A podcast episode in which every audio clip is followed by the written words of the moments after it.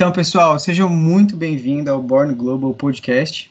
Aqui é um lugar onde o conteúdo pode ser chamado do melhor do mundo.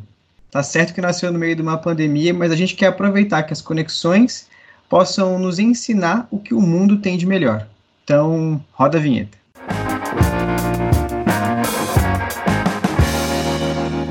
Então, pessoal, estou aqui agora com o Lui e a gente vai conversar um pouco, democratizar a ideia da internacionalização.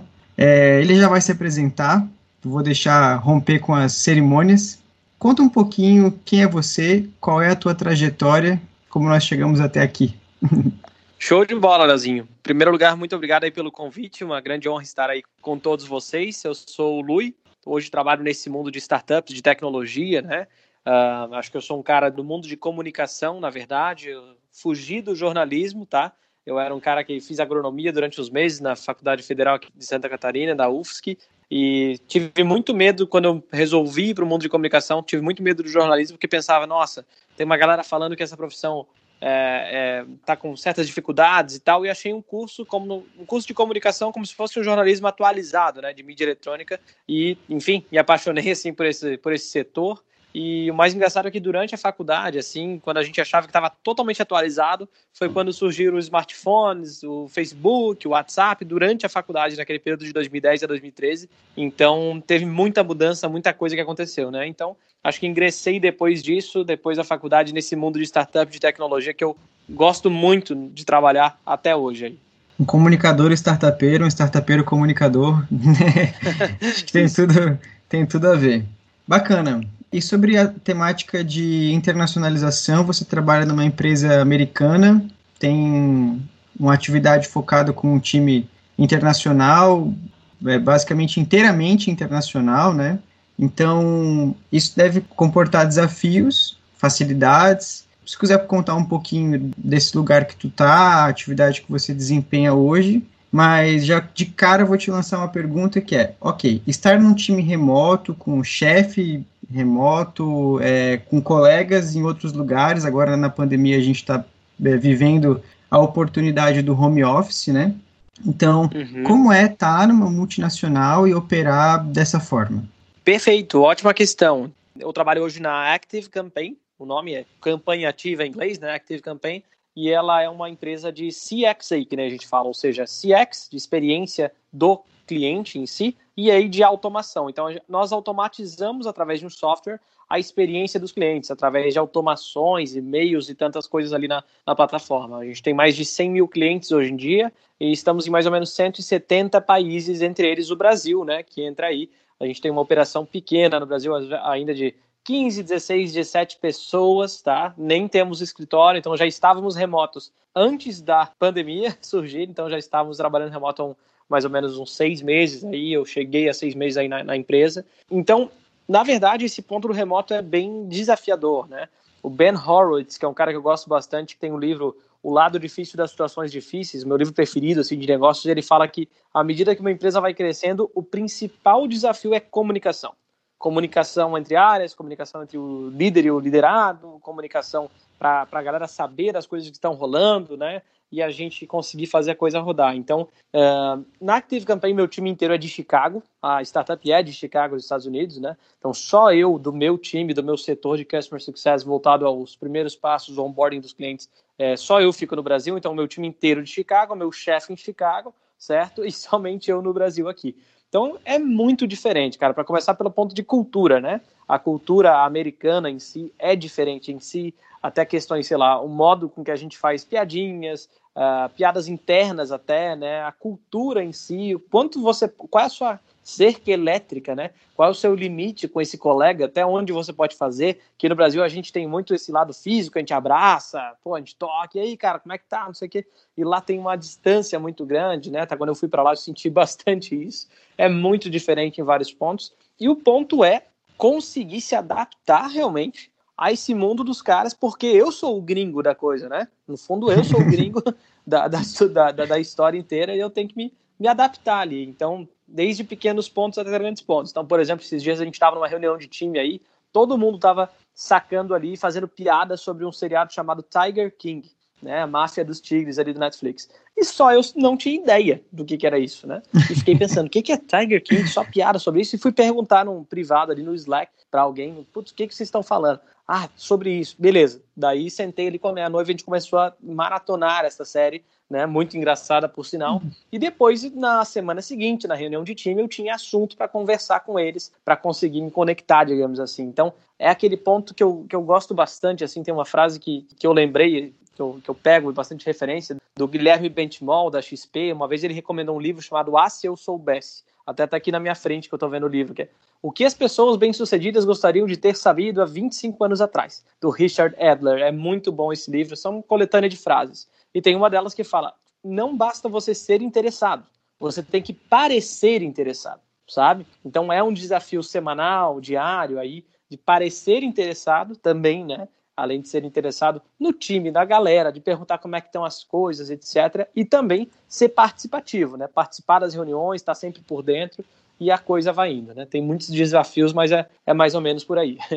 Eu acho que isso é bem bacana, porque o pessoal tem, é, pensando no contexto da internacionalização, com times de outros países, o pessoal tem bastante medo até na hora de vender para outros lugares, interagir com equipes de outros países, pensando, ah, porque eles são os gringos cara, nós somos os gringos nesses lugares, né? Então uhum. existe uma barreira que é uma, nem sei se isso é possível, mas é uma barreira de mão dupla, né? Existem interposições do lado de lá ao interagir conosco e também do nosso lado como a gente abraça uma nova cultura. Então uhum. são aprendizados dos dois lados, né?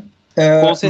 Mas Tu comentou que uh, na tua experiência tu tinha não tinha só experiência de home office, né? Já trabalhou em, equipes presenciais, já geriu e treinou uma série de uma série de contextos, mas é, eu vejo que é uma oportunidade e, e traz, traz novas práticas a, o tema do home office. Mas você acha que aqui no contexto brasileiro, né, a gente tem legislação trabalhista, a gente tem uma disparidade de infraestrutura, né, não que isso esteja somente conectado com o Brasil, mas você acha que isso é uma tendência? A gente está de alguma forma atrasado né, nessa forma de operar, na forma de home office? Ah, legal. Eu acho, sinceramente, e até eu falo do mundo de tecnologia de startups, que era para ser o mais assim agilizado, mais para frente, etc.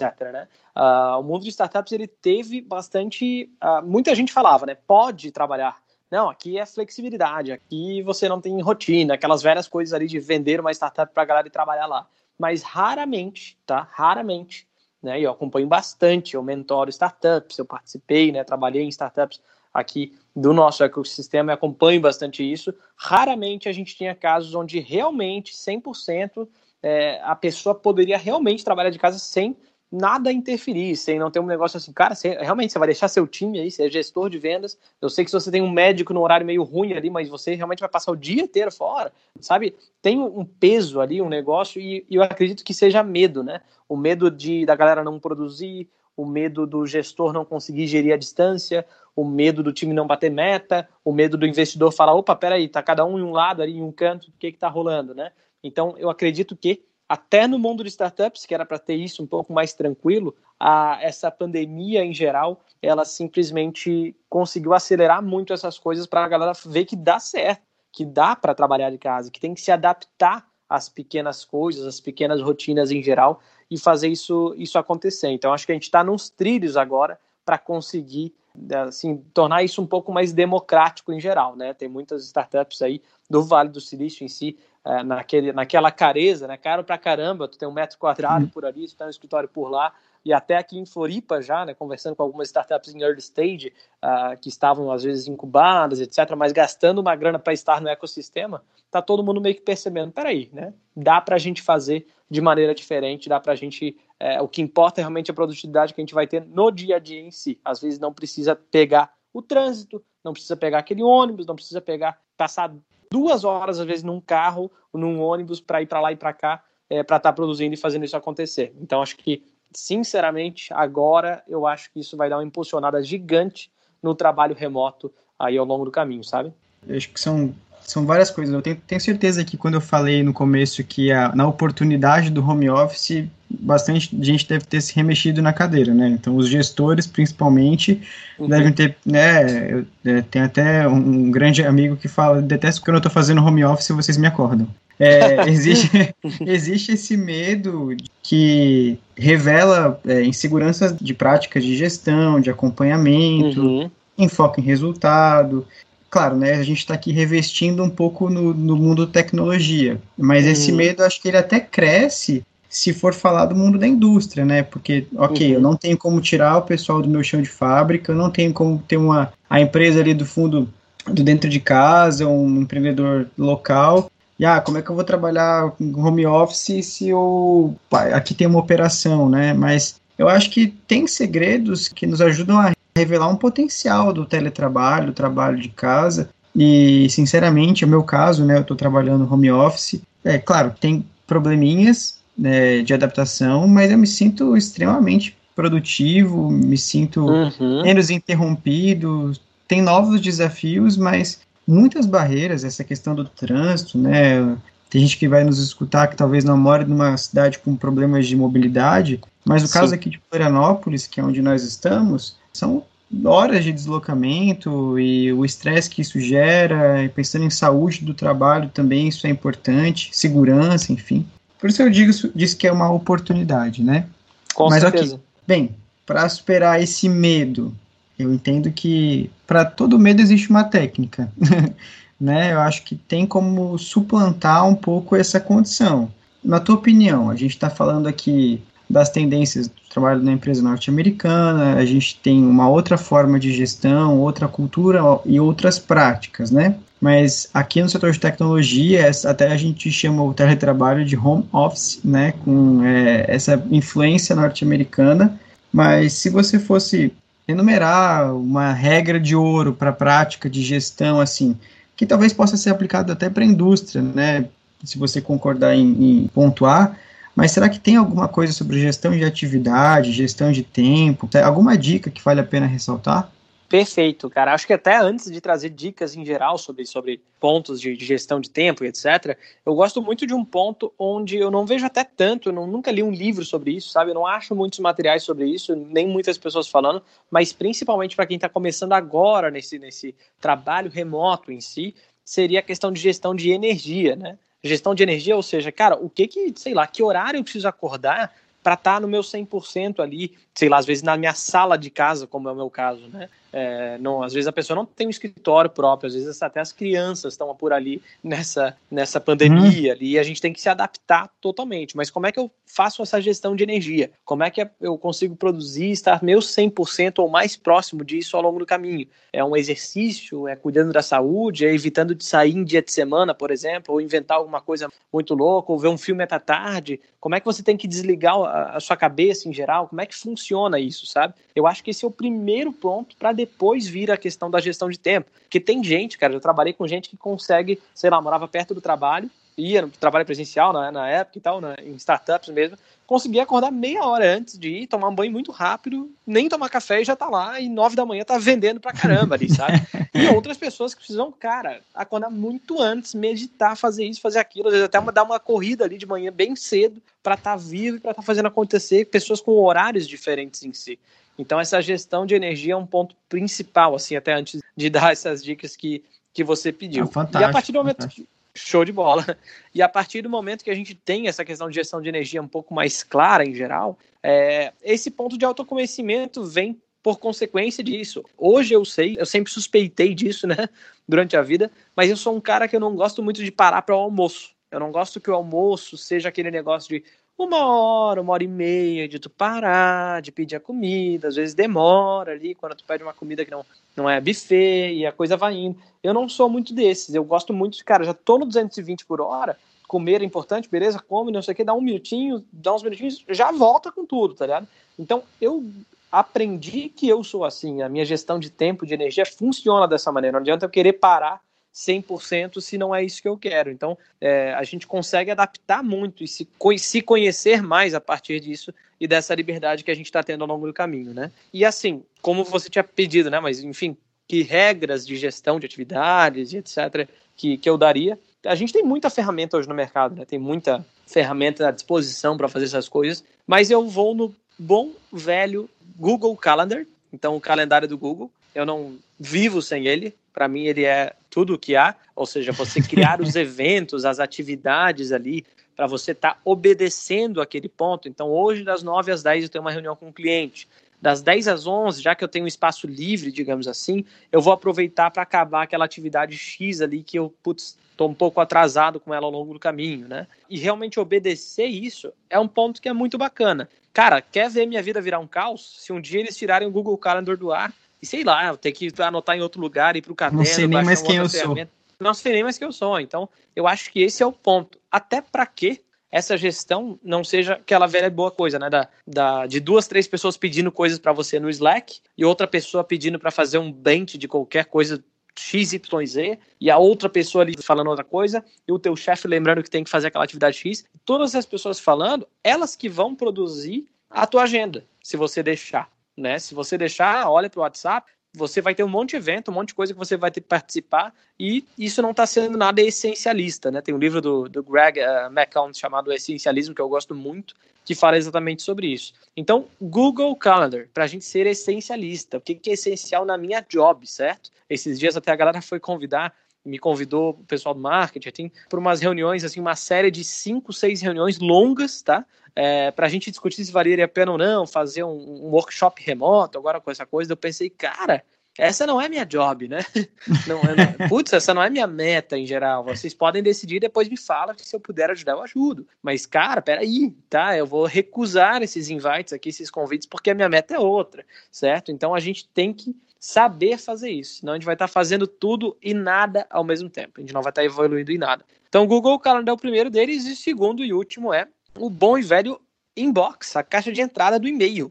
Por mais simples que pareça essa dica, né, e óbvia, o uhum. nosso e-mail em si, se eu tenho um to-do, ou seja, uma coisa a fazer, e essa coisa ela está na caixa de entrada, ela tem que estar naquele inbox. Mesmo que seja um lembrete meu para mim mesmo, eu faço muito isso. Eu me mandar um e-mail, né? Pô, me mandei um e-mail para fazer uma pauta para a gente conversar no, no, no, podcast aqui, por exemplo. Pô, é um to-do realmente que tem. Então, juntando o Google Calendar com as atividades e o to-do, que são coisas a fazer, e-mails a responder, etc., uh, ah, eu acho que tem um casamento muito legal aí, simples, mas muito legal para a organização aí de tempo em si, para a gente ser essencialista, né? E não deixar qualquer um fazer a nossa agenda.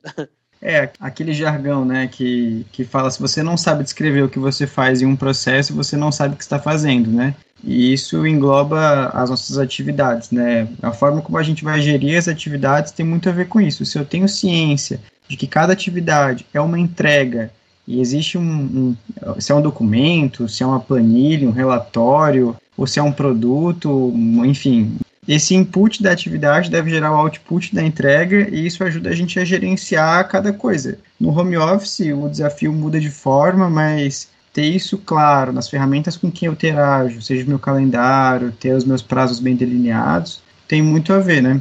O que, o que eu fico assim matutando, e eu acho que tem bastante gente pensando nisso, que, claro, né, a gente está falando agora, neste tempo chamado hoje, em que nós vivenciamos uma pandemia, mas o home office que, que a gente vive é um, é um, agora é um home office modo hard, né? Que tá todo uhum. mundo home, zero rua, zero interação, zero vida social, a gente está ficando em casa. Então, essa restrição também impacta a nossa vivência, a nossa rotina de trabalho, né? Uhum. Isso também tem que ser levado em consideração. Às vezes as pessoas nunca tiveram uma experiência de home office e agora estão podendo encarar ou poder trabalhar dessa forma e falando, meu Deus, isso é terrível. É criança uhum. gritando, sei, mas esquecem que existe uma, uma forma um pouco melhor né, do que a gente está encarando. É, e talvez deixar essa condição, se, se deixar levar por essa condição, podemos criar expectativas ruins né, sobre home office. Sobre métricas de gestão, formas de gestão, ok, tem uma série de ferramental podemos conversar e disponibilizar um conteúdo só sobre isso, sobre ferramentais de gestão remota, de, uhum. de atividade, gerenciamento de tempo, técnica, existe um tem vilões e tem é, gatilhos que atrapalham e ajudam, né, para a gente encarar isso uhum. aí. Bom, eu sei que tu toca violão, tem outras atividades, é, tem uma série de, de dons aí, e mas eu tenho quais skills, quais soft skills ou quais habilidades que podem ser valorizadas nesse tempo? Acho que essa é a primeira pergunta. Uhum. É, é, jamais poderão ser substituídas por qualquer tecnologia, distanciamento, prática de gestão, ou seja, ok, tem alguma coisa no meu ambiente de trabalho que, por mais que a gente tente tirar, por mais que as tecnologias, a videochamada, no WhatsApp, Slack, enfim, outro, tudo que tiver de ferramental, nunca vai poder tirar da minha rotina de trabalho, senão vai todo mundo morrer, a empresa vai, o mundo vai virar um Sim. caos. Existe esse fato, esse ponto, né? Uhum. Perfeito. Pegando a primeira pergunta ali, eu acredito que, sinceramente, eu gosto muito daquela ideia, né? Até um outro livro aqui que está até na minha frente, chama do Daniel Goleman, da é, Inteligência Emocional. Então, eu acho que esse ponto relacionado a soft skills, inteligência emocional, toda essa, essa gama de coisas que a gente não aprende na faculdade, a gente não aprende no colégio, realmente, elas são, sinceramente, mais importantes que QI, cara né? Tu, tu, é um cara muito inteligente, etc., mas tu não consegue se comunicar, não consegue ter inteligência emocional para lidar com situações, resiliência, de repente, para lidar com adversidades, etc. Se tu não consegue fazer isso, é muito difícil que tu tenha sucesso, seja bem sucedido ao longo do caminho. Então, eu acredito que se a pessoa conseguir desenvolver ao longo do caminho, aproveitar, né, para desenvolver soft skills, como você falou, ou seja, essas habilidades até interpessoais e etc., isso funciona bastante. Uh, esses dias eu ouvi um podcast com, com o pessoal da, da Redpoint Ventures e eles perguntaram, cara, como é que você mede né, a inteligência emocional do, de, um, de um CEO aí, de um founder, para ver se vai investir nele ou não? E ele fala, cara, a primeira crise que surge, a primeira vez que a gente bota ele na roda, a gente começa a perguntar, a questionar, a gente vê como é que ele reage. Se ele é um cara que fica na defesa e tal, não sei o que, se defende todo, vai ser um terror a convivência nos próximos 5, 10 anos, realmente, se for essa startup for investida, né? E se esse cara for um cara resiliente, é, ouve as outras pessoas, consegue é, se relacionar nesses pontos interpessoais, é uma pessoa que vai para frente. Então, acredito que se tem habilidades que todo mundo deveria sempre, né, constantemente estar melhorando, evoluindo, seriam soft skills, assim. Sobre o ponto 2 ali, sobre a pergunta de essa questão do, é, do que, que jamais será substituído, eu acho que tem dois pontos principais eu, eu acredito bastante que a profissão do futuro, essa coisa, tem muita gente que tem medo, né? Pô, o robô vai roubar as nossas vagas, os robôs vão roubar, não vai existir nada que a gente está fazendo hoje, daqui a alguns anos os robôs vão fazer isso e aquilo. A gente não tem que brigar e ir contra os robôs ou até falar o seguinte, cara, isso eu nunca vou aprender porque isso é tecnológico demais, isso é inovador demais. Eu não, eu me formei em X, isso daqui já é Y. A gente nunca pode bater contra realmente isso. Por que, que eu falo isso? Porque tem gente que fica com raiva né, dos robôs, fica com raiva da tecnologia e simplesmente deixa de lado. Então, acredito que usar a tecnologia a favor da sua job, do, da sua empresa, você ser, sempre ser a pessoa mais antenada do, da sala, você trazer ideias de inovação, você ter ideias do que outras empresas estão fazendo, usar a tecnologia, dar a mão para a tecnologia, vai tornar é, é, um profissional totalmente diferenciado. E o último ponto, assim, o outro ponto importante é que a gente gosta de falar, né? Muita gente fala de B2B, B2C, uh, B2B2C, etc. Eu uhum. gosto muito daquele H para H, human to human. Ou seja, a gente vende, a gente atende, a gente constrói software para seres humanos usarem, certo? Então, eu acredito que esse é um ponto muito, muito interessante. Se a gente pensar nesse ser humano, se a gente ligar mais para os clientes, pedir mais feedback ao longo do caminho, a gente vai ter é, um sucesso muito grande realmente. Se a gente achar que é só tecnologia, que etc, é tudo remoto, eu não vou nem falar com a pessoa, a gente pode cair por terra aí ao longo do, ao longo do caminho. Então acho que é, essa é a questão, dar a mão para a tecnologia e simplesmente aproveitar mais ainda esse lado humano que muita gente está deixando de lado é, cada vez que a gente fica mais distante. Tenho certeza que tem uma série de profissionais de hard skills muito bem refinadas que são ótimos é, gestores, ótimos profissionais, ótimos colaboradores e que agora, na época da quarentena, estão tendo dificuldades de se comunicar, ou que pelo menos antes já tinham e talvez se agravou, e que o momento de crise trouxe barreiras. Então, uhum. é mais uma comprovação de que essas soft skills são importantes, né? Existe um estudo da Universidade de Stanford sobre inteligência positiva, né, que fala sobre os gatilhos que a gente tem é, os vilões, né, do nosso, do nosso dia a dia. Cara, quantas vezes eu me pego aqui ficando ansioso, eu vou me cobrando, vou tornando mais autoritário, enfim, tem uma série de respostas que eu vou dando e poder é, setar tudo isso, né, poder organizar essa, aprender é, qual é a melhor forma de otimizar e transformar isso num resultado e gestão e a levar isso para minha equipe, para minha empresa, eu acho que isso tem um grande valor, né? E acho que a gente está tendo uma boa escola nesse momento para falar sobre isso. E por falar em profissionais de destaque, Lui, quero é, te agradecer pelo, pelo teu tempo, pelo teu momento. Se tu quiser passar, eu sei que tu tem um podcast também, eu sei que tu também é comunicador, além de um grande profissional. Se tu puder, quiser falar um pouco sobre esse projeto e chamar o pessoal para lá, fica à vontade. Show de bola. É, eu acho que, enfim, a gente está agora, eu estou com um, um sócio, a gente está reformulando meu antigo podcast. Então, acho que quando você ouvinte estiver ouvindo aí esse, esse, esse podcast, esse episódio, já vai estar no ar, né? A gente está lançando um portal de Customer Success chamado Customer Success Lab, LAB, né, de laboratório, né? Onde a gente vai centralizar, vai mudar o podcast assim para ter pontos muito mais úteis para essa galera de sucesso do cliente, de Customer Success principalmente. E também estou com um projeto chamado Back to Work, um curso online gratuito para as pessoas que perderam o emprego Boa né, na pandemia. Então, se quiser acessar um curso online de quatro horas sobre soft skills, LinkedIn, currículo, como se portar em processos seletivos, etc., basta entrar em backtowork.com.br e selecionar ali cupom gratuito para você ter acesso a isso. Caso você tenha até algum conhecido que tenha perdido emprego, pode indicar que a gente fez isso para ajudar a galera. Mas é mais ou menos isso. Muito obrigado, Léo. Caraca, animal, cara, animal. Eu tenho acompanhado o trabalho que todo mundo possa é, back to work, né, em definitivo, uhum. é, que a gente consiga retomar as atividades e o pessoal que está afastado passando esse perrengue, parabéns pela iniciativa. Show, beleza? Obrigado. Então é isso, gente. Acompanhem nos próximos episódios. A gente vai trazer mais temas sobre internacionalização. Espero que vocês possam também contribuir. Eu vou passar as minhas redes sociais, que pode procurar pelo Instagram, que é o arroba Leonardo Baldicerag. E você pode mandar um direct com sugestões de novos temas, com proposições, e a gente vai trocando uma ideia no Born Global Podcast, que é o melhor do mundo.